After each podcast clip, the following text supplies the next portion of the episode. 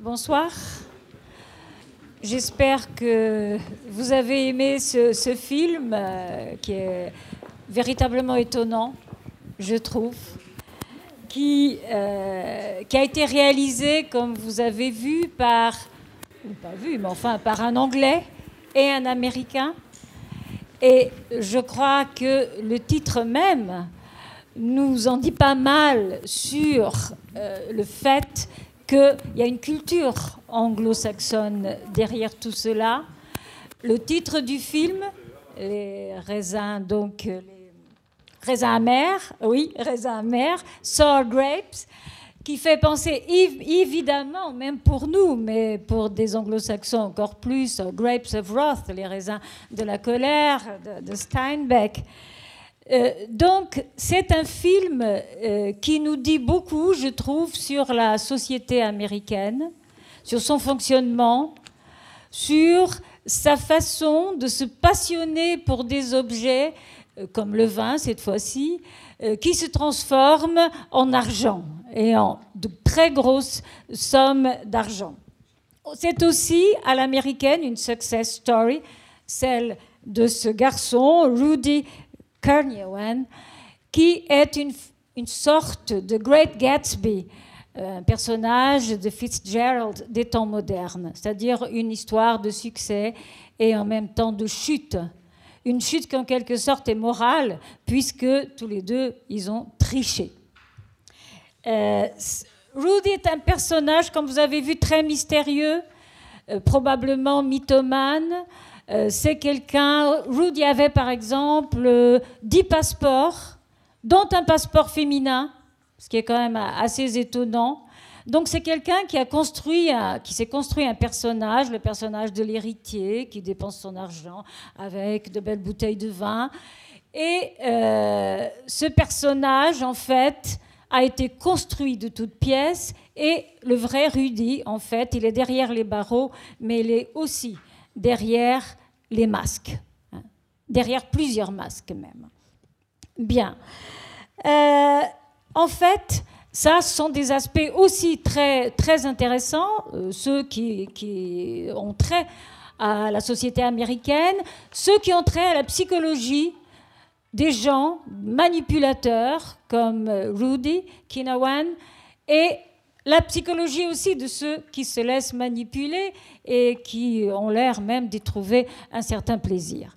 Nous allons donc parler non pas de ces thèmes-là, qui sont aussi des thèmes fort intéressants, mais nous allons parler euh, des côtés technique, disons, euh, de ce film, la, contrefaçon, les problèmes que pose ce film, la contrefaçon, bien entendu, euh, la fraude, euh, les, les systèmes financiers qui sont derrière tout cela et qui permettent aussi tout cela.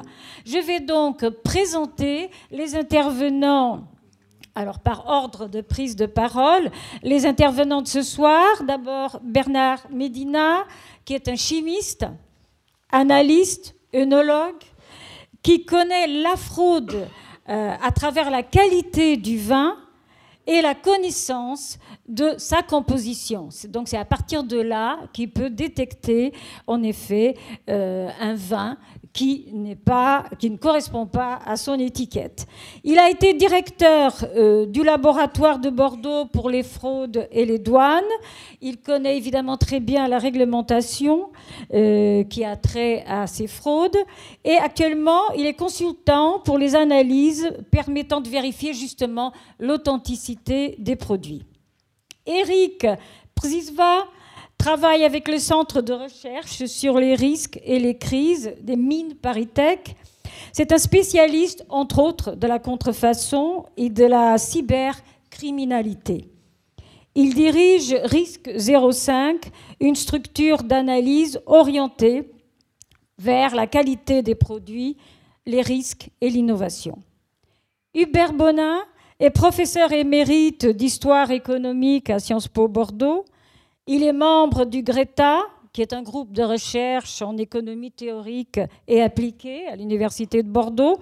Il est spécialiste de l'histoire bancaire et financière. Ils sont tous les trois auteurs, bien entendu, de nombreuses publications que vous pourrez trouver, je ne peux pas les énumérer ici, mais vous pourrez les trouver, bien entendu, sur Internet. Alors, euh, chacun des intervenants euh, parlera pendant 15 minutes. Euh, ensuite, le public pourra poser des questions.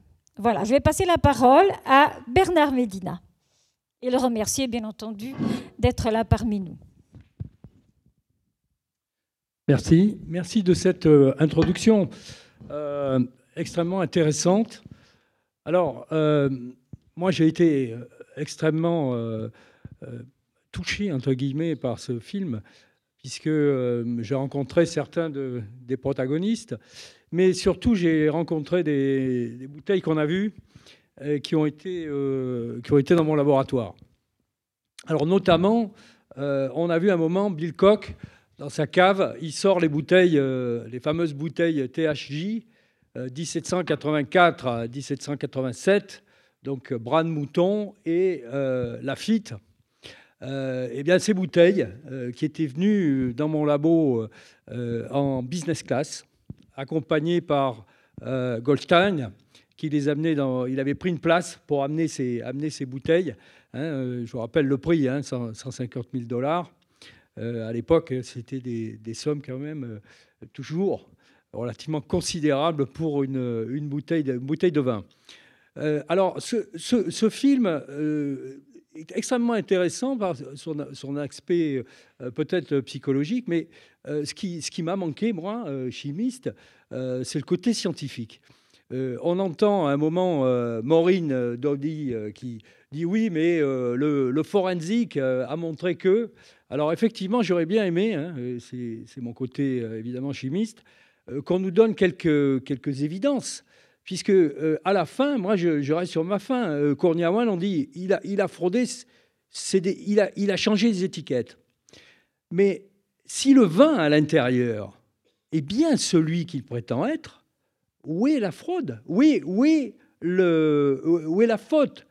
Euh, Donc, je dirais, euh, ces, bouteilles, si, c'est vraiment le vin qui prétend être, il peut très bien les, les réétiqueter.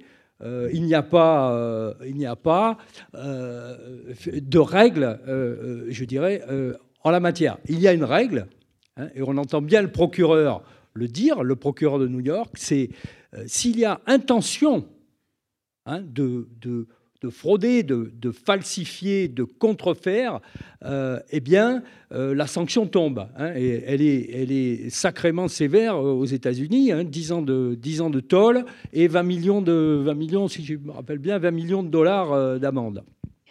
Alors, en, première approximation, nous n'avons pas en France, au départ, de choses aussi dures puisque euh, dans le code de la consommation, le code de la conso qui fait référence pour tout ce qui concerne fraude, falsification, euh, si je m'en tiens au texte,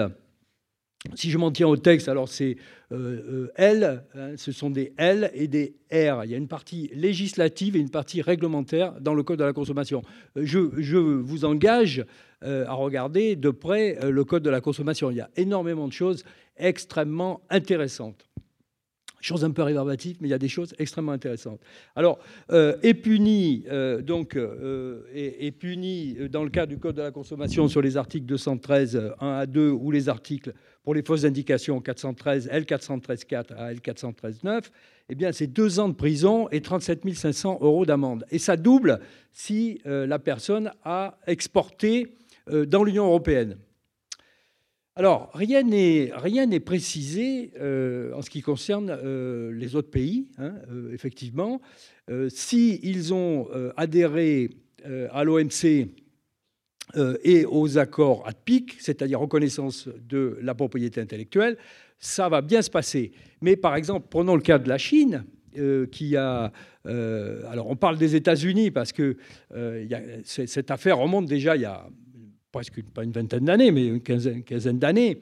Euh, l'épisode suivant, c'est euh, la Chine qui euh, fait un peu l'opération de, de One, qui rachète tous les vins, tous les vins de Bordeaux, tous les vins de France, tous les, meilleurs vins. et effectivement, les dernières années de mon activité au laboratoire ont été des années à analyser les vins en provenance de Chine. Vins de Bordeaux, Grand Château,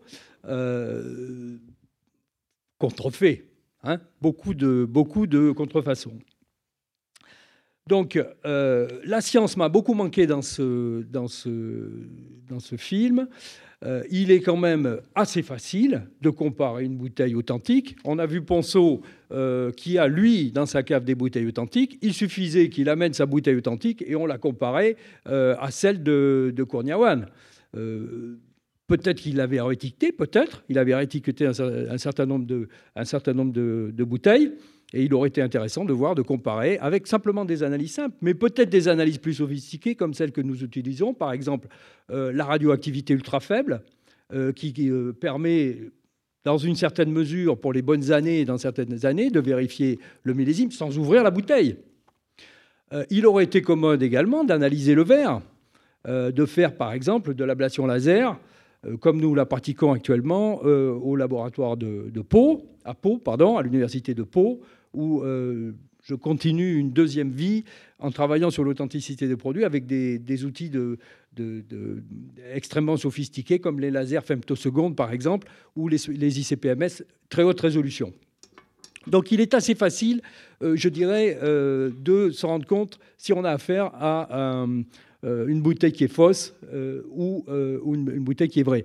Déjà en première approximation sans ouvrir la bouteille et effectivement, dans ma carrière, quand le juge était saisi, le juge a toujours demandé d'ouvrir la bouteille.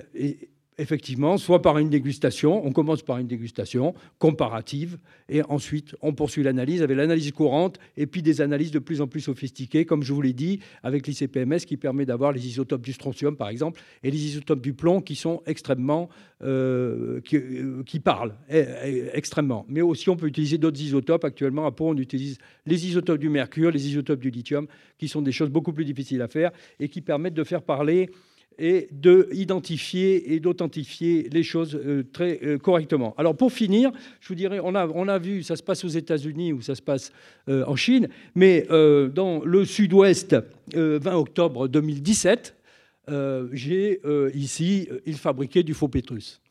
Et comme Rudy, celui qui fabriquait du faux pétrus, des faux pétrus, hein, il en fabriquait lui aussi, il avait un bar. Hein. Donc euh, lui, il y allait euh, carrément à la chaîne, hein, ça y allait. Euh, et il dit au juge, monsieur le juge, ah, je ne pensais pas que ça irait aussi loin. Voilà, ce sera ma, ce sera ma conclusion.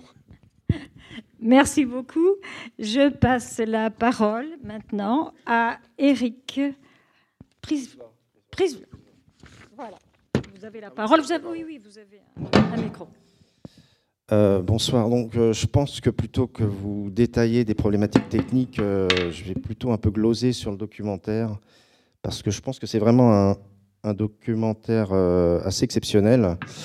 ça aurait pu être un film que Wim Wenders aurait fait peut-être encore plus brillamment, mais c'est pour un documentaire, c'est assez exceptionnel. C'est assez exceptionnel sur la forme, sur le contenu, et même en termes de d'analyse euh, sur la problématique de contrefaçon. Euh, bon, alors d'abord, on peut se poser la question de cette nostalgie des Américains pour la, France, qui transparaît dans le film, qui est quand même assez, euh, assez étonnante. De cette, vous aimez Pessoa, donc de cette mélancolie presque de, de ce viticulteur qui part tout seul aux États-Unis, un peu comme dans un film de Wenders. Donc ça, donne une dimension quasi philosophique. Hein. Alors je, trouve que comme on est dans un débat euh, culturel et que pour une fois on parle de la contrefaçon dans un cadre culturel et non pas économique, je trouve que c'est un privilège euh, dont il faut profiter. Euh, ça donne, je pense, une liberté de parole un peu plus large. Bien sûr que c'est un problème économique et j'y reviendrai un tout petit peu, mais c'est un problème qui peut être un peu plus large et on le voit bien dans le film. Euh, alors, à qui profite le crime? C'est ça la question du débat quand même. Donc, pour une fois, je vais essayer de répondre à la question, ce qui arrive rarement. Euh, c'est pas sûr que dans le cas de ce personnage, ça lui profite vraiment. Euh, ça a peut-être profité à d'autres personnes. ce qui est intéressant, c'est que le, documentaire, contrairement à beaucoup de documentaires sur la contrefaçon, laisse des vides, il laisse des questions en suspens. En général, vous regardez des documentaires sur la contrefaçon, c'est quand même très, très simplificateur. Et moi, plus je cherche sur le sujet, plus je vois des zones un peu, notamment sur les aspects criminologiques. Je pense qu'il faut souvent faire preuve d'une grande humilité, euh, non peut-être pas par nature, mais par, euh, par réalité des faits qui sont extrêmement complexes à, démêler. Euh, on est dans un cas de criminalité quand même très particulier. On est dans un cas d'escroquerie, quand même, je crois que c'est quasiment avéré. Mais il y a d'autres formes de criminalité organisée euh, autour de la contrefaçon. Alors, dans l'alcool, il y, a peu de sources. Bon, je pense que le véritable problème pour la criminalité organisée dans l'alcool, c'est quand même la Chine, qui est un cas un peu particulier. Bon, il faut savoir que même en France, avoir des informations sur la criminalité organisée, c'est déjà pas évident. Il n'y a pas de centre de recherche sur la criminologie en France, contrairement à ce qu'on croit. Vous avez des juristes et vous avez des, experts euh, comme ça proches du pouvoir politique, mais vous n'avez pas, pas de chercheurs à part entière sur les phénomènes euh, sur un plan opérationnel. Donc, sur les problématiques en plus industrielles, euh, ça demande en plus des investigations assez complexes. le cas de, ce, de cet Indonésien m'a rappelé un peu le, cas de certains contrefacteurs qu'on trouve dans, les médicaments. il faut savoir que les médicaments sont quand même le secteur le plus touché par la contrefaçon. C'est là où on trouve le plus de sources euh, d'informations et notamment même euh, criminologiques sur le sujet. Et on a des personnalités un peu comme ça. Il y en avait deux, trois en Occident, enfin un au Canada, un en Angleterre, qui étaient des personnalités assez doubles, enfin un peu clivées, enfin euh, qui étaient comme ça avec des activités licites et d'importateurs de, médicaments licites, donc et qui avaient aussi des activités complètement illicites euh, dans le cadre de leur, euh, de leur activité de contrefaçon. Donc c'est des cas en effet qui relèvent plus de la psychologie ou de la psychiatrie, je ne sais pas. Mais euh, ce qui peut motiver en fait ce type de criminel, plutôt que le gain, je pense que c'est une sorte de mégalomanie, de, puissance, de goût de la puissance. Enfin, je pense qu'il faudrait des psychologues aussi pour, pour analyser plus précisément ce type de, de profil. Euh, en plus, dans les médicaments, la problématique est encore plus, euh, plus, plus forte. Hein. Il y a des enjeux de santé publique euh, plus évidents. Donc, je dirais que hum, voilà, ça m'a rappelé un peu ces affaires dans les médicaments en Europe. sur la Chine, on est, on est dans des situations criminologiques quand même très différentes de ce cas présent. Euh, il y, a des, il y, a quelques articles académiques intéressants sur les phénomènes de criminalité dans, les alcools euh, en Chine. Euh, je crois qu'il faut oublier en tout cas les structures, enfin ce qu'on a en tête d'un point de vue cinématographique, c'est là où le documentaire est bien d'ailleurs, on a souvent en tête des clichés sur des structures extrêmement organisées, structurées, hiérarchisées. en Chine et ailleurs d'ailleurs, sur ce genre d'affaires de contrefaçon, ça fonctionne jamais comme ça. Ce sont des réseaux euh, de petite taille en général. Euh, en Chine, c'est plutôt des réseaux familiaux. Hein. Ils ont le terme de gangxi qui, implique euh, le concept de réseau familial, associatif, amical. Et donc, je ne vais peut-être pas rentrer dans les détails de la façon dont ça, se passe, parce que ce n'est pas passionnant, mais on est très loin du charisme de ce genre de personnages. Ce sont des affaires souvent très banales qui concernent que que le monde chinois, enfin, et que la Chine, ces, alcools contrefaits ne sont pas exportés à ma connaissance ou très peu. Et euh, voilà, donc ce que je peux dire sur la criminalité. Alors après, à qui profite le crime? Euh, Si j'étais un peu cynique, euh, si j'élargissais un petit peu le débat en, Europe, j'y reviendrai un peu après, c'est-à-dire qu'il y a aussi beaucoup d'acteurs qui luttent contre la contrefaçon. Euh, je pense que pendant très longtemps, on a beaucoup accentué sur les aspects juridiques, euh, notamment dans les alcools, enfin, ou même dans le luxe plus généralement. Et que, euh, bon, bah, je pense que pour les avocats, ça a souvent été une très bonne affaire. Je ne suis pas sûr que c'est toujours été très efficace. je pense à une société comme, comme Louis Vuitton, qui, qui, est très présent dans les alcools de luxe, qui a été un peu déstabilisé par beaucoup de contrefaçons sur Internet il y a une quinzaine d'années qui a entamé des gros procès qui n'ont pas abouti forcément à des, décisions extrêmement euh, euh, efficaces. Ce que je veux dire, c'est, j'y reviendrai après, c'est que bon, les problématiques de la contrefaçon dans l'alcool ou le luxe euh, sont quand même très différentes de ce cas d'escroquerie et qu'on est sur des problématiques vraiment d'entreprise et de management. Voilà, donc je, pense que c'est mieux que je, réponde peut-être à quelques questions plus tard sur ces, sur ces, sur ces aspects-là. Voilà. Merci pensez-vous, juste une petite question, pensez-vous que les sanctions auraient été aussi lourdes en France? Je pense, Enfin, vous, je pense que vous ne le pensez pas. pour, pour, ce type d'escroc, vous dites Ah oui. Je, je, ne sais pas. Enfin, ce qui est fascinant dans cette, cette histoire, c'est que ça m'a rappelé aussi l'affaire Aucancourt. C'est-à-dire que les, les, victimes ont cette espèce de, de, fascination, même encore d'attachement pour l'escroc. Donc, euh, qu'il soit condamné, euh, je pense qu'il est un peu comme Rocancourt. C'est lui-même, je pense qu'il est un peu au-delà de ça. Quoi. Il est dans un autre espace. Et les victimes, euh, voilà, je dirais que c'est un peu au-delà de la justice, hein, ce genre d'affaires. Ah, c'est au-delà de la peine en prison. Voilà. C'est ce que je peux vous répondre. Merci. Je vais donner la parole à Hubert Bonin. moi, je remercie mes deux collègues d'avoir. moi, je marche, je parle debout parce que je suis mal assis. je suis trop grand c'est pas assez confortable. Et euh, euh, j'attends un fauteuil en vrai cuir, dont je vérifierai l'origine du buffle argentin. Et euh, je voudrais dire d'abord aux animateurs de ces rencontres du savoir, les vendanges du savoir, que nous devrons nous revoir en mai 2019, puisque la grande loi sur les appellations date du 6 mai 1919, la loi Capu. Donc n'oubliez pas de nous inviter dans un an, dans plus d'un an, bien sûr, pour commémorer cette loi. Donc d'abord un peu d'histoire, parce que je suis historien et payé euh, par vous-même en tant que retraité pour euh, faire de l'histoire. J'aimerais d'abord dire que, si j'évoquais la loi de 19, finalement, ces problèmes, ces enjeux donc, ont moins de 100 ans. Euh, donc avant, la fraude, on s'en moquait un petit peu. Tout était fraude. je vais préciser néanmoins euh, il m'a été dit par Philippe Roudier, même en lisant des textes, qu'on pouvait même opérer le plâtrage des vins à un moment donné, euh, au milieu du 19e siècle. Donc c'était la première mesure. Qu'est-ce qu'il y avait dans le vin euh, ensuite, ça a été connu, et c'est encore connu, mais là, je ne peux pas intervenir. c'est la gendarmerie rurale qui intervient. C'est ensuite l'insufflation de sucre pour faire remonter euh, certains taux euh, du vin. Alors ça ne se fait plus, c'est interdit bien évidemment, sauf que la gendarmerie arrête de temps en temps des camionnettes chargées de sucre dans les villages au moment de la maturation du vin. Donc c'est louche, on les relâche, on ne va pas faire de scandale. Mais on, on confisque la cargaison tout de même.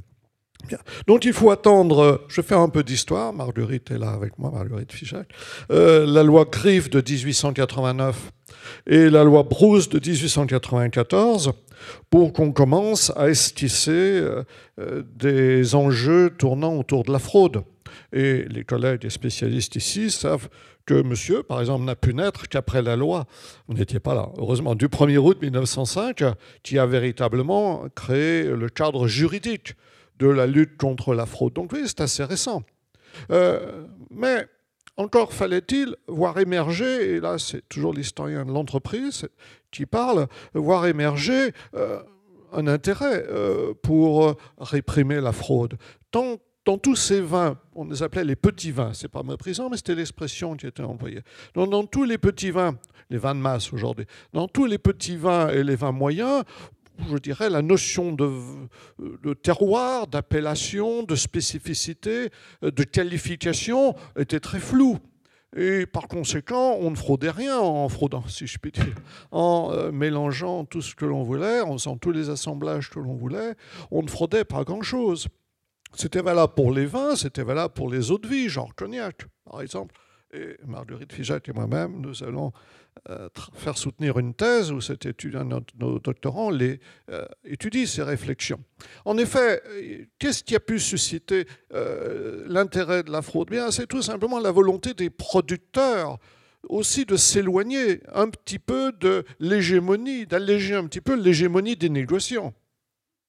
Car les négociants achetaient des tas de vin, faisaient ensuite leurs assemblages, dans les eaux de vie, dans les vins, et vendaient au fond euh, Maison Bonin, euh, Maison Ponceau, etc. Enfin non, Ponceau, c'était pas négociant, euh, Maison Figeac, etc. Donc les négociants, je citerai personne, on faisait des assemblages de façon honnête, mais des assemblages, au fond, qui débouchaient sur de l'empirisme. Et qui n'étaient pas euh, véritablement euh, mises en valeur. Aujourd'hui, quand on achète un vin La Baronnie, on sait que c'est un assemblage. Et on précise que des assemblages du Médoc, des assemblages de l'Entre-deux-Mers, il n'y a pas fraude, c'est la vérité, c'est une marque d'assemblage et elle le dit.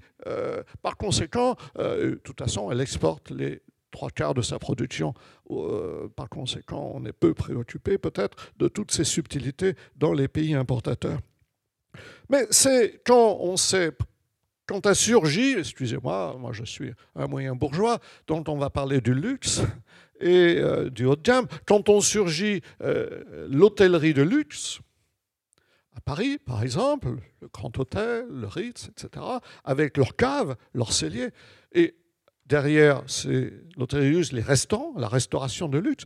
Quand on surgit les stations de villégiature pour riches étrangers, russes, allemands, britanniques, avant les Américains, dans les grandes stations, je ne parlerai pas d'Arcachon puisque j'habite, mais c'était bas de gamme par rapport aux autres, à la Côte d'Azur, à Deauville, euh, etc., à des euh, stations autour du lac Léman, etc., etc. Et par conséquent, euh, à ce moment-là, la consommation de haut de gamme a mérité une vigilance par rapport à ce qui était dans la bouteille. Donc la notion de marque est apparue. Et les négociants pouvaient proposer des vins ou des eaux de vie euh, sous leur propre marque, mais que garantie était, euh, quelle qualité était euh, véritablement portée par ces marques. Et c'est pour cela que les producteurs se sont affirmés, ont affirmé leur marque peu à peu. C'est le souci de créer des marques de créer une communication institutionnelle autour de références de marque et de qualité, par conséquent de haut de gamme, qui ont permis de créer une économie de euh, la communication et une économie de la qualification, euh, d'où les marques de cognac. Hein, NC Hein, ces marques se sont substituées à celles des importateurs euh, en Grande-Bretagne ou ailleurs. Et de même, par conséquent, cette notion d'appellation a surgi euh, au début du XXe siècle et s'est affirmée par cette euh, loi Capu euh, du nom d'un sénateur, girondin d'ailleurs, qui a été un temps ministre de l'Agriculture et qui a fait voter, qui a été l'ardent défenseur de cette loi. Et je renvoie à des travaux de Gilbert Guerrier, de Christophe Lucan et de certains collègues bordelais qui ont étudié. Il y a une nouvelle génération qui est surgie, euh, Nathalie Carade notamment, qui a surgi autour de cette notion euh, d'histoire de l'appellation. Donc on est euh, bien dans une période assez récente, au fond, et par ailleurs, vous y avez fait allusion, le film y fait allusion, on est dans une période aussi d'éducation, d'élite, je dirais, dotée d'une relative culture des Européens qui se fréquentent dans l'entre-soi et qui fréquentent ces hôtels, ces stations, ces dîners, euh, ces clubs. J'avais oublié les clubs tout à l'heure, bien évidemment, et euh, les cercles euh, parisiens, en province quelques-uns, et, mais pas de la même ampleur, où ces gens sont des experts, acquièrent une culture et euh, c'est ce qu'on appelle chez les sociologues la notion de distinction. Donc c'est important à maîtriser.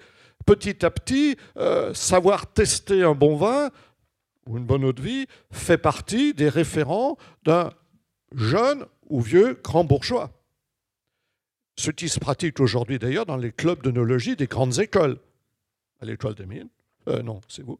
À l'école des mines, euh, non, c'est vous qui êtes prof, euh, pardon, à Paris Tech. Donc, mon fils aîné a animé le club d'œnologie et aujourd'hui, nous fait entasser dans ma cave des grands crus. Bon, et qui l'achète Donc, cette notion d'attribut, je crois, de la bonne et grande bourgeoisie a pris corps au XXe siècle. C'est assez récent de se constituer une cave, mais c'est un processus plurigénérationnel qui aujourd'hui est pratiqué euh, couramment. Alors que les Américains, je ne les critique pas, mais ces Américains ont surgi avec euh, euh, leur euh, absence de savoir, sans héritage, je dirais, se sont acculturés à cette culture des alcools et du vin européenne. Et on voit bien que tous ces balourds, chaque génération de parvenus dans les années 20, vous avez évoqué, vous et d'autres aussi hein, dans les romans,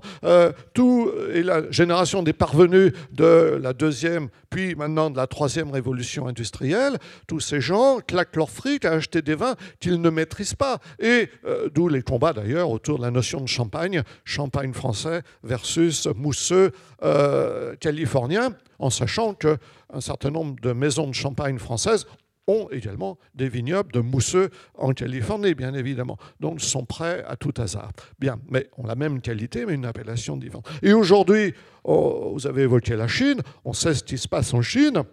Donc les Chinois parvenus de cette troisième révolution industrielle et du communisme maoïste métamorphosé en producteurs en machines à profit, eh bien ces Chinois investissent, spéculent, constituent des stocks, des sociétés de négoce françaises, britanniques ou internationales, suisses par exemple, euh, euh, pardon, se sont équipés de euh, bunkers souterrains construits en 1945-50, dans ces années-là, pour éviter les bombardements atomiques de l'Union soviétique, donc au Royaume-Uni.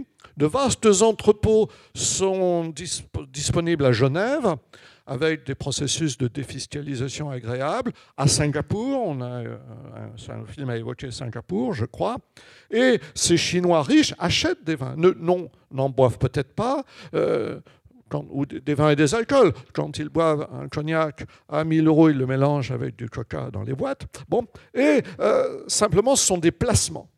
Et ces placements euh, sont, euh, sont, effectués vers des vins de quelques centaines, milliers d'euros destinés à euh, être aussi solides que l'or, disait quelqu'un dans le film, les diamants, etc.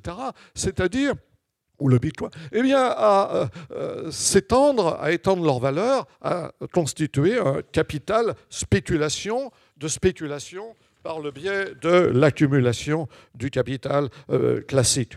Et euh, si l'on continue à fréquenter la sociologie, eh bien, Michel, ce sont des gens d'extrême gauche dont je vais parler, personne ne va avoir de crise cardiaque. Euh, attention, je vous préviens. Donc, euh, Michel, Monique Pinson-Charlot et son mari, eh bien, Michel Charlot, eh bien, ont montré dans tous leurs livres quels étaient également les investissements de ces riches en dehors des riches maisons de quelques millions ou dizaines de millions achetés dans des stations spécifiques, on en voit d'ailleurs ici dans le film euh, sur la côte américaine, bien, euh, bien les vins au-delà des bijoux, donc voilà, pardon, les vins sont devenus l'un des leviers de cette de cet état quasiment nobiliaire euh, plutôt que d'avoir des serfs ou des paysans comme attribut de la puissance, l'on a des caves, euh, la fierté de la cave, des sociétés qui fabriquent des caves euh, et ces fameux catalogues aussi riches que les catalogues de tableaux, bien évidemment. Alors, frauder, n'est-ce pas, saper le boulot? Et donc, ce sont des phénomènes moutonniers ça appartient à la psychologie de masse qu'évoquait mon collègue, ce sont des phénomènes moutonniers. Mais excusez-nous, nous sommes peut-être trop faiblement fortunés pour se laisser séduire. Mais n'oublions pas que euh, les investissements immobiliers pendant la fameuse crise du subprime ont touché justement des petits bourgeois et moyens bourgeois qui ont cru que leur actif immobilier allait croître ou bien que ce sont des petits et moyens épargnants qui ont cru, toujours aux États-Unis, que les titres, les, obligations euh, fédérant des actifs euh, immobiliers, des valeurs euh, immobilières ou mobilières, étaient destinés à croître doucettement. C'était la philosophie des démocrates de Clinton qui a encouragé cette titrisation et de son, de son directeur ministre du Trésor. Et euh, cette encouragement à l'enrichissement des classes moyennes a constitué également l'un des, euh, au fond, l'un des leurs de cette crise, l'un des euh, facteurs euh, de mobilisation moutonnière. Pour les vins, eh bien, on est dans cette même logique, car certes, si l'on fait une sociologie du vin, on a les grands crus, etc., mais on incite également des classes moyennes, par le biais d'un privé.com, ou, etc., à acheter des vins de 50, 100 euros, en pensant que ces vins vont euh, monter également si on les garde en stock un petit peu pendant quelques années. Donc on est bien dans une logique euh, de banalisation. Dans le texte, on entend dans le film, on entend le mot commodité. On a inventé l'expression de commoditization. Au fond, euh, c'est une denrée comme une autre. Et une banalisation de la denrée, le vin denrée. Et, c'est contradictoire avec. Euh, ce deuxième point est contradictoire avec le premier. D'un côté, une montée en gamme vers la qualité, l'appellation. De l'autre, une euh, transformation en denrée spéculative. Et par conséquent, euh, euh, cette distorsion cognitive et euh, cette mauvaise pratique qui en est le résultat, qui peut déboucher sur la tentation de la fraude. Puisque c'est le débat autour de toutes les spéculations qui ont pu naître autour euh, euh, du développement de la consommation de haut de gamme, hein, les faux Lacoste, déjà, bien. Euh, deuxièmement, les spéculations autour des faux tableaux, économie qui se développe également, c'est typique, et autour du vin.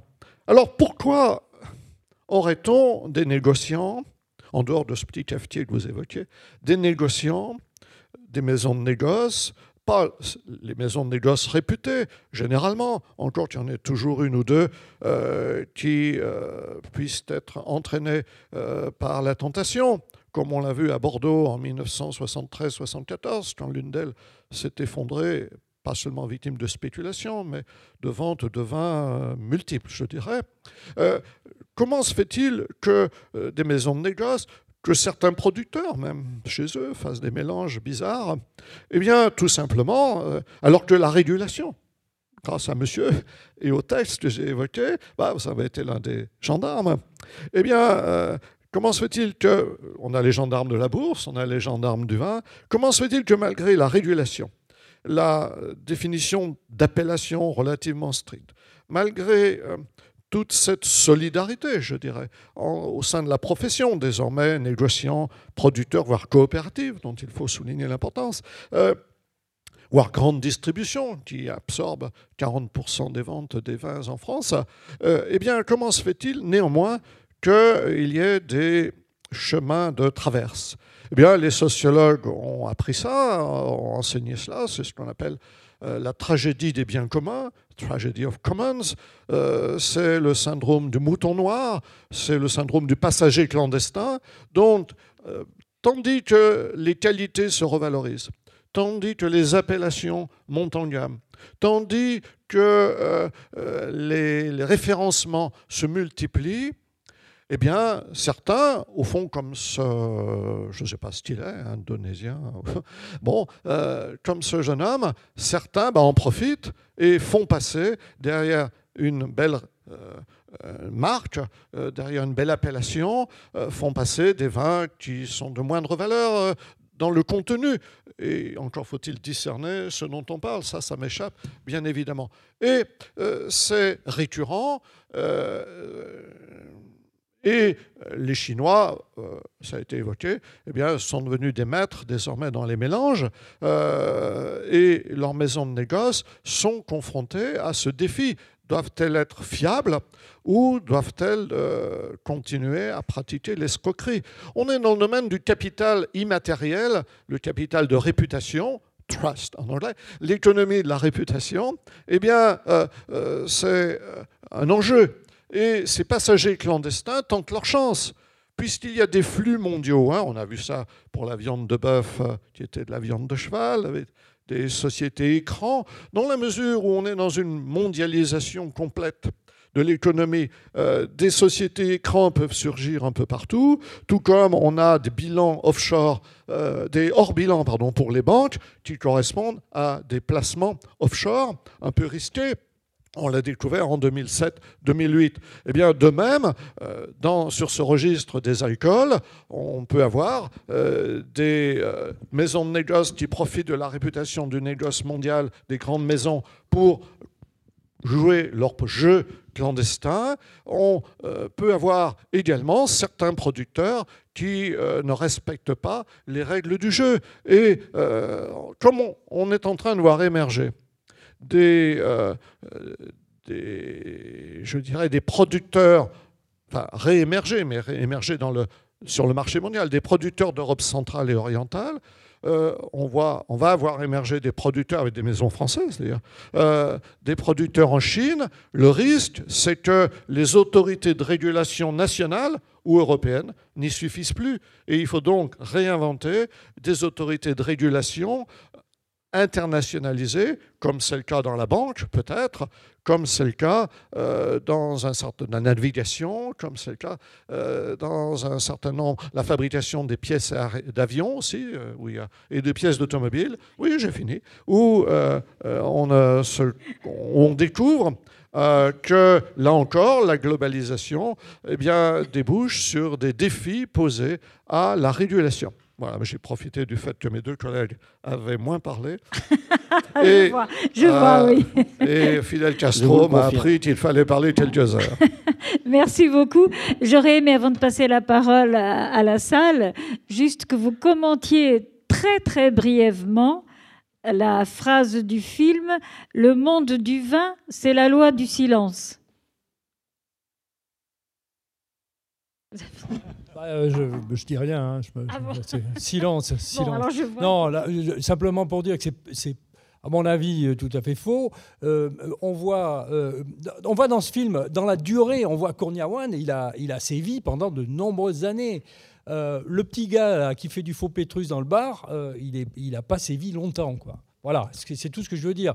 C'est, euh, euh, on, a, beaucoup plus tendance euh, à réguler, à surveiller en France, bien entendu, dans les pays producteurs, que certainement à l'étranger. je ne suis pas tout à fait de votre avis, mais je comprends peut-être le mot différemment. Pour moi, c'est vraiment la loi du silence enfin, par rapport à la contrefaçon.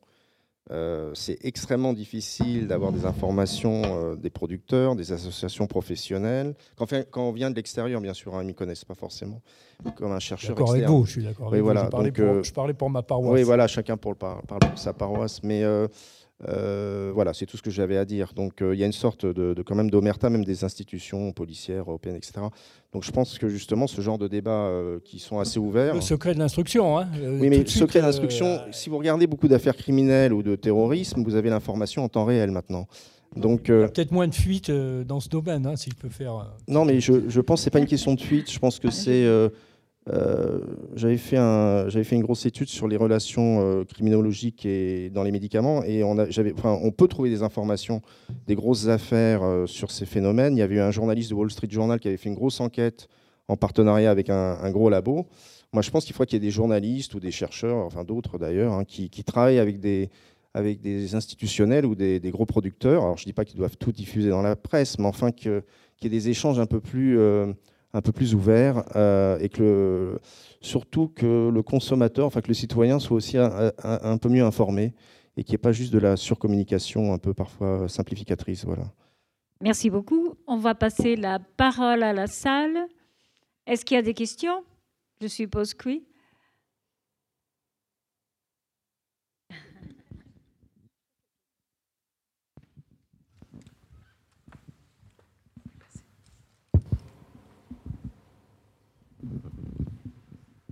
Oui, c'est une question euh, à M. Medina, euh, euh, qui, j'étais d'accord, il n'y a pas eu peut-être suffisamment de données scientifiques dans le film. Au, sujet de la technique, quand même isotopique, là, sur la radioactivité, qui a entre parenthèses été mise au point au centre physique nucléaire de Gradignan, alors qui est particulièrement intéressante parce qu'elle permet de dater une bouteille et de déterminer à peu près le terroir dans lequel elle se trouve. Donc tout ce qu'on a vu dans le film et cette technique aurait mis les, choses au point. Quoi. Effectivement. Euh, donc la, première question, est-ce que vous l'avez dans votre labo de fraude et des douanes Bordeaux, parce que c'est une technique complexe Et deuxièmement, est-ce qu'elle peut s'appliquer et ce qui finalement nous intéresse euh, à nous, hein, parce qu'on a vu des Romanier Conti, des Pétrus, tout ça, ce qui nous paraît intéressant, c'est savoir s'il y a des fraudes sur les bouteilles qu'on achète régulièrement, qui sont entre 10, 20, 30 euros. Donc savoir si c'est bien le bon vin, parce qu'il y a eu quand même, on le sait, des échanges et des bouteilles. Est-ce que cette technique est applicable? Est-ce que vous l'appliquez? Merci pour votre question. Alors, la technique dont vous parlez, c'est la technique de radioactivité ultra faible. Bon, elle est partie d'une collaboration entre nous et, les, les, services nucléaires de Gradignan. Hein, Philippe Hubert, avec qui j'ai travaillé, j'ai collaboré, vous verrez dans les articles, j'ai beaucoup collaboré avec cette, cette technique et c'est parti d'une réflexion commune avec lui. Donc euh, euh, oui, on peut l'appliquer, euh, mais ça ne donne pas la réponse à tout. Hein. je suis désolé, mais la, radioactivité ultra faible, c'est dans certains domaines. Dans les années 60, par exemple, ça va être très très bien. actuellement, c'est beaucoup moins bien. Malheureusement, Fukushima a été raté, hein, puisqu'il n'a pas répandu suffisamment de césium, par exemple, dans l'atmosphère. Nous, on est, vraiment déçus de, Fukushima, qui aurait permis de relancer, de permettre à nos outils de travailler. Alors, bon, blague à part, euh, entre guillemets, hein, c'est pas vraiment, c'est de l'humour noir un peu. Euh, il y a certaines techniques, mais il faut ouvrir. Hein. Donc à ce moment-là, il faut ouvrir. Alors, les techniques d'isotopie. Vous savez, le laboratoire SCL de Bordeaux, je vous engage à demander. En général, il y a une journée porte ouverte hein, pendant les, euh, journées du patrimoine. J'avais fait une journée porte ouverte et à ce moment-là, vous pouvez visiter le laboratoire. Vous verrez, vous serez estomaqué avec toutes les techniques isotopiques dont, l'État euh, s'est doté pour euh, contrôler les vins. Voilà. Alors, euh, pour, il y avait une deuxième partie, excusez-moi. Est-ce que les pétrus sont contrôlés, etc. Vous savez, dans le laboratoire, c'est extrêmement rare, au, point de vue analyse, qu'on ait des pétrus, des romanicotti, des, des Latour, des Margot. Hein. C'est pas ça notre tasse de thé. Hein. Notre tasse de thé, c'est le vin, comme vous dites, 20 euros, mais bien moins que 20 euros. Hein. ça va du bas de gamme. Euh, jusqu'au 20 moyen. Hein. Donc voilà. Merci. D'autres questions? Oui, là-haut.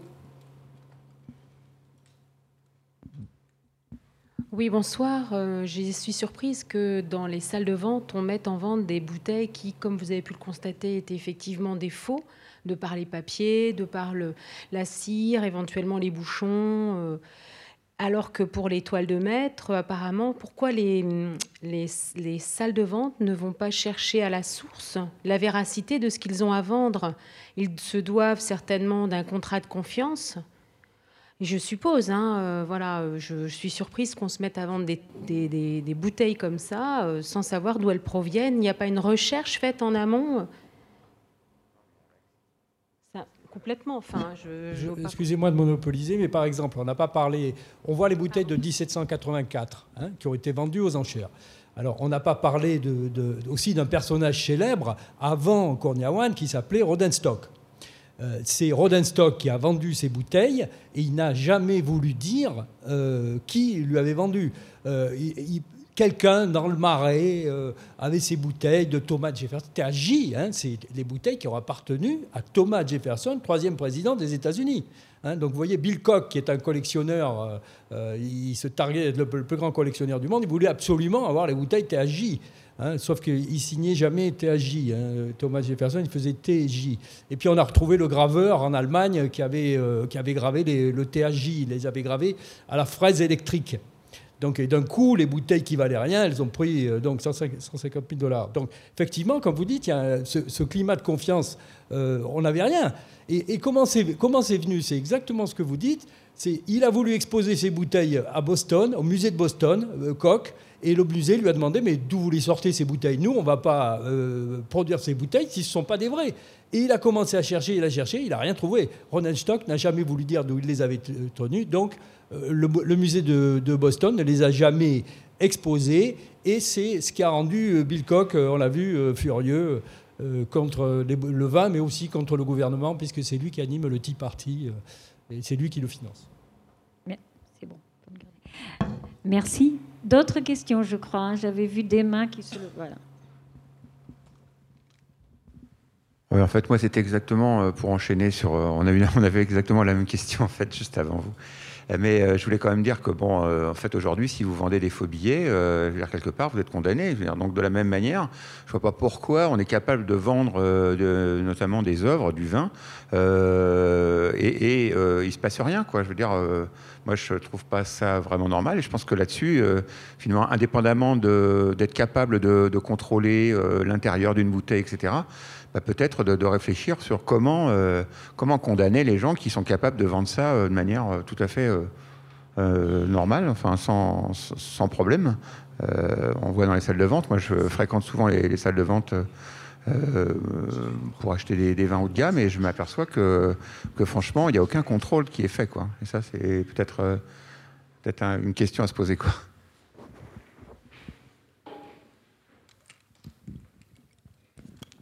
Un spécialiste du marché de l'art, euh, mais bon, il y a eu la question que vous posez sur l'art, en fait, euh, c'est une question de traçabilité quoi, et d'authentification. D'ailleurs, je préfère ces expressions à celles de contrefaçon. Euh, J'ai pas pu y aller, mais il y a eu un séminaire euh, à l'Institut national de, l'histoire de l'art il y a quelques mois, donc sur ces problèmes de traçabilité d'œuvres d'art.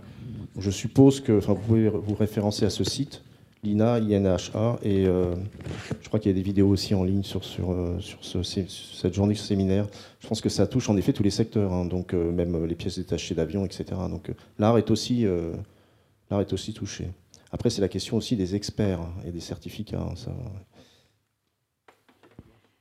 Je crois que oui, il y a vous, il y a monsieur là qui lève le doigt depuis un moment.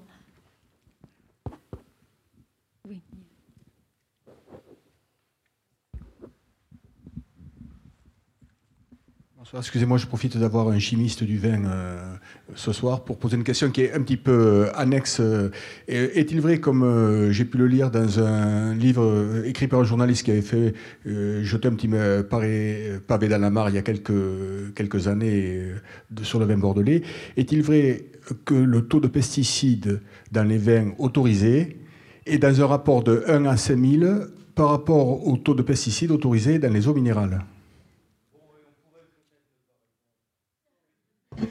C'est hors sujet. Ça, fera l'objet, je pense, d'une autre, journée. Euh, oui, on a déjà eu une, conférence là-dessus.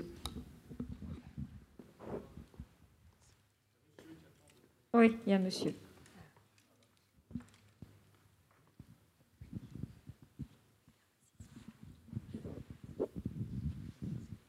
Oui, ma question s'adresse à Monsieur Medina et bon, une fois, Monsieur Medina. Euh, et elle vient un petit peu encore l'air de ce qu'on, des questions précédentes, sauf que euh, dans le même cas, à savoir en France, si une vente avait lieu comme ça, est-ce que dans, dans ce cas-là en France, dans le cas où il y a fraude, je pense que le commissaire-priseur aurait été inquiété, serait pas sans jugement. Ou il y a vraiment une différence avec les États-Unis, puisque là on le voit, on voit que dans le film, il n'y a que le, supposé trafiquant euh, qui a été inquiété. Le commissaire-priseur et qui dirigeait toutes les, toutes les ventes n'a absolument pas été inquiété. Or, chez nous, est-ce que ça aurait été passible de recel? Je pense quand même.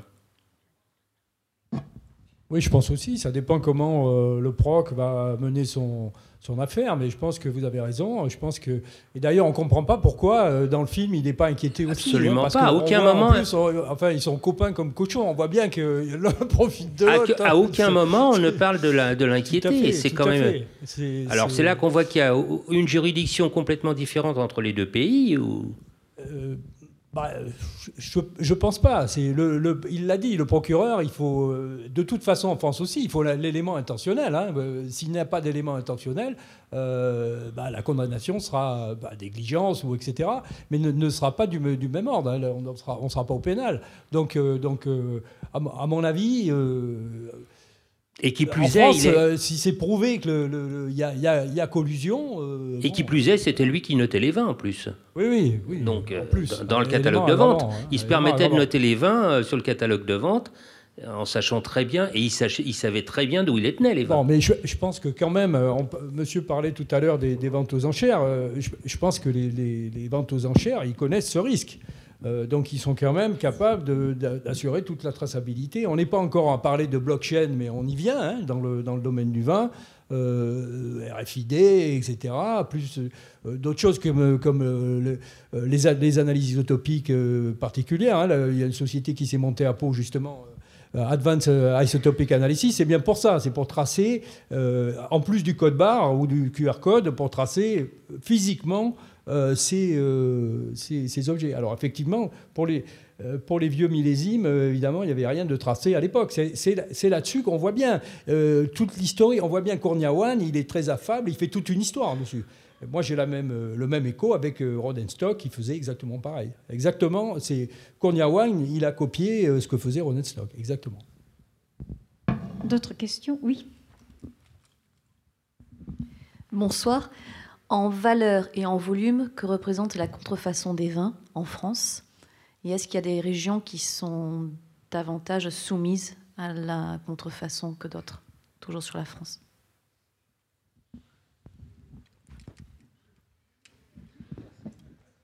En France, je pense que c'est pas du tout significatif. Moi, j'ai pas de chiffres sur la contrefaçon en France. Euh, euh, en Europe, euh, je, pense que l'Angleterre est plus touchée au niveau des spiritueux, la Scandinavie aussi pour des raisons fiscales. donc il y, a, des, alcools et surtout des spiritueux contrefaits, mais j'ai pas de chiffres là-dessus. en général, le, vrai problème en France, c'est pas la contrefaçon, c'est la traçabilité des produits, c'est les importations parallèles. C'est sur ça que les, grandes marques, notamment le, champagne, euh, travaillent. C'est très difficile de contrefaire un champagne. Euh, donc, euh, et même pour les grands crus, je pense que c'est aussi le, cas. C'est-à-dire que, leurs vins qui sont exportés de plus en plus, ou leur champagne dans des zones lointaines et exotiques, que ce soit l'Asie ou l'Afrique, euh, des tarifs différents, euh, enfin bref, qu'il n'y ait pas euh, des problèmes de distribution, que des vins qui sont prévus dans des, réseaux prestigieux ne se, retrouvent pas en GMS, etc. Voilà, donc c'est ça le vrai enjeu. Enfin, la contrefaçon, c'est un mot un peu tarte à la crème, si vous voulez, vous avez plein de, problématiques autour de, tout ça, et la traçabilité est sans doute un axe fondamental. Après, vous avez aussi tout ce qui concerne les alcools de, mauvaise qualité, enfin des, des, contrebandes également, etc. Donc je pense que la France n'est pas très touchée sur ce plan-là, mais vous avez beaucoup de, décès en Europe de l'Est ou en Russie sur des alcools frelatés ou des alcools artisanaux. Voilà. Donc, euh, j'ai essayé de répondre à votre question. Je peux, je peux répondre aussi un petit peu? En fait, euh, en Gironde, il y a eu deux cas récents de producteurs qui ont euh, mal présenté leurs produits, je dirais. alors, je répondrai en même temps à une autre question. C'est vrai qu'il y a eu une espèce de conspiration du silence. Euh, et du coup, on a pensé sur un média euh, électronique, il y en avait beaucoup plus. Euh, si le CEB avait communiqué, si on avait vraiment pris à bras le corps cette petite information, elle n'aurait pas dégénéré en une espèce de rumeur, pardon, buzz, comme disent les jeunes. Et donc, simplement, vous avez raison, tous les combats de l'UNIFAB, l'organisation française de lutte contre la la contrefaçon, euh, vise surtout le maintien du capital de réputation des marques françaises hors de France.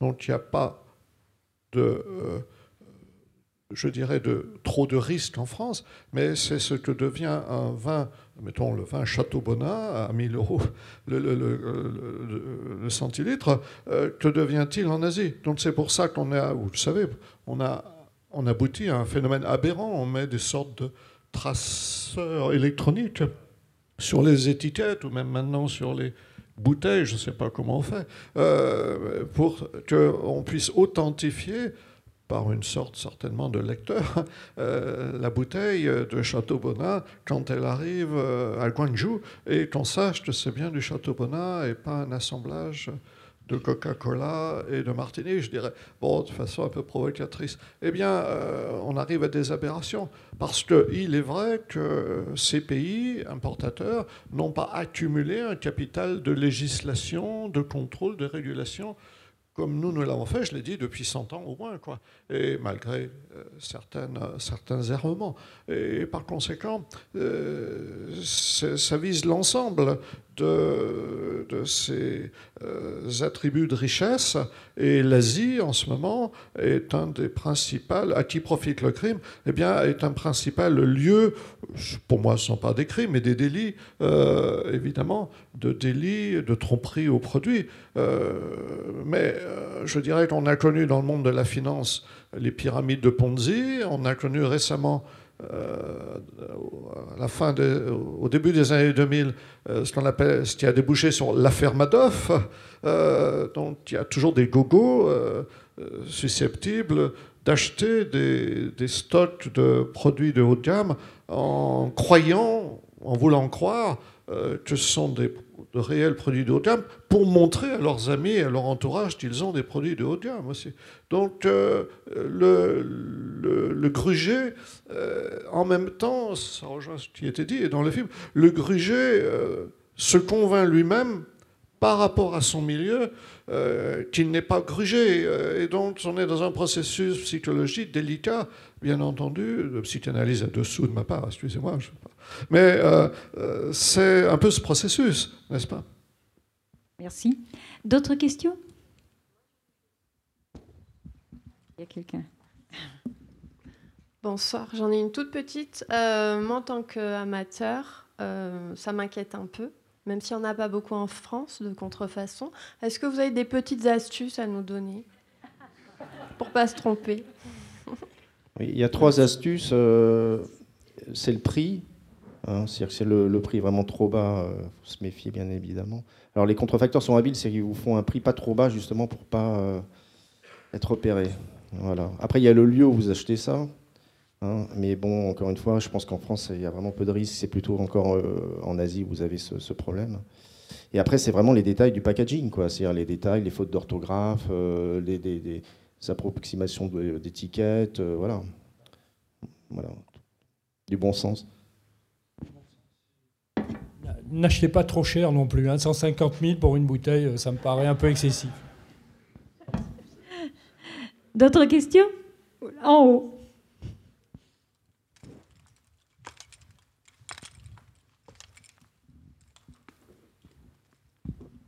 Pour rebondir sur, ce, sur cette notion de, euh, de, de, vin, en fait, déjà, il faut comprendre une chose, c'est qu'en général, même, même un vin contrefait, il est généralement fait par, il, est déjà euh, à la base, vous avez, il est fait avec déjà du bon vin quand même. Voilà, enfin, on va pas prendre de la piquette. Donc rassurez-vous, vous allez quand même vous régaler. voilà, même si vous êtes fait avoir. Oui, les spécialistes sont d'accord. Je crois qu'il faut arrêter ce monsieur à la sortie. C'est un contrefacteur bien connu. D'autres questions? Euh, Oui, Il y en a une? Bonsoir. Oui, ici. Ah, euh, la question, c'est justement pour, euh, pour plus tard, enfin pour depuis, depuis ces histoires-là, pour plus tard, est-ce qu'on ne va pas venir dans les années à venir, si ce n'est pas déjà le cas actuellement, à une réelle carte d'identité de chaque vin pour justement assurer une certaine traçabilité et que le consommateur soit vraiment sûr de ce qu'il achète? Ça, c'est une question importante. Enfin, carte d'identité, c'est peut-être un mot un peu fort, mais euh, il y a des grands débats actuellement sur la, traçabilité à l'unité des bouteilles. Euh, vous avez vu l'actualité avec Lactalis. Bon, c'est un cas un peu différent, mais il faut se rappeler du cas Perrier à la fin des années 89, enfin oui, dans début des années 90, ou avec 13 bouteilles où il y a eu un mauvais changement de filtre. Et donc euh, ensuite, on a eu des traces de benzène. Euh, donc euh, les Américains ont fait retirer, ils ont fait pression sur Perrier qui a dû retirer 280 millions de bouteilles dans le monde entier. Et ils ont mis 25 ans à retrouver leur chiffre d'affaires. Donc moi je pense qu'il y a un risque pour le secteur au niveau du champagne ou des, Bordeaux, du cognac, etc même si voilà, un accident industriel est toujours possible, un acte de malveillance, et avec les réseaux sociaux, ça peut prendre très vite des proportions très très fortes. Donc je pense que, alors il y a des, initiatives. Hein, Louis Vuitton, avec sa filiale MHCS, a mis en place des systèmes de traçabilité. Alors je ne sais pas si c'est complètement à l'unité, ils ne sont pas très précis, mais enfin en tout cas par l'eau et Pernod Ricard aussi. donc L'idée, c'est d'aller vers des, systèmes à, l'unité. Je crois que Tétinger le fait pour certaines gammes de produits, euh, de champagne. Mais c'est un enjeu qui est aussi politique, la contrefaçon. C'est-à-dire qu'il y a des décisions de filière. Euh, et il y a eu une initiative récemment avec Chloé dans le Champagne, justement, avec une traçabilité comme ça euh, au, niveau, euh, au niveau de la bouteille. mais tout ça n'est pas encore complètement unifié, harmonisé. Il y a des pressions entre syndicats, il y a des pressions au sein d'une même filière. C'est-à-dire que c'est sûr qu'au niveau d'une filière, quand Louis Vuitton et Pernod Ricard veulent s'orienter sur une stratégie, ça a un poids évident sur euh, l'ensemble de la filière. Puis vous avez des tout petits producteurs aussi qui n'exportent pas, donc c'est pas forcément la même, euh, le même enjeu pour eux. Enfin, voilà, mais je pense que c'est une très bonne question et il faudrait pousser en effet vers, vers cette orientation. Voilà. Pour, pour compléter, euh, effectivement, la question que vous posez, c'est finalement, actuellement, on a des codes barres, des QR codes, c'est de l'informatique, c'est des 0, des 1, c'est du virtuel.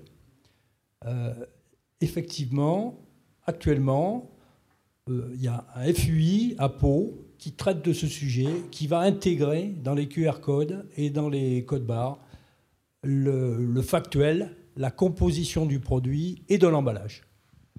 Un produit, l'analyse isotopique d'un produit et l'analyse de son emballage, c'est unique un emballage, il est, c'est pour ça qu'on voit, on voit dans le, film souvent on parle des étiquettes. Euh, on est maintenant à analyser le papier, à analyser les pigments, pas uniquement à grossir, regarder si c'est pixelisé, pas pixelisé, etc.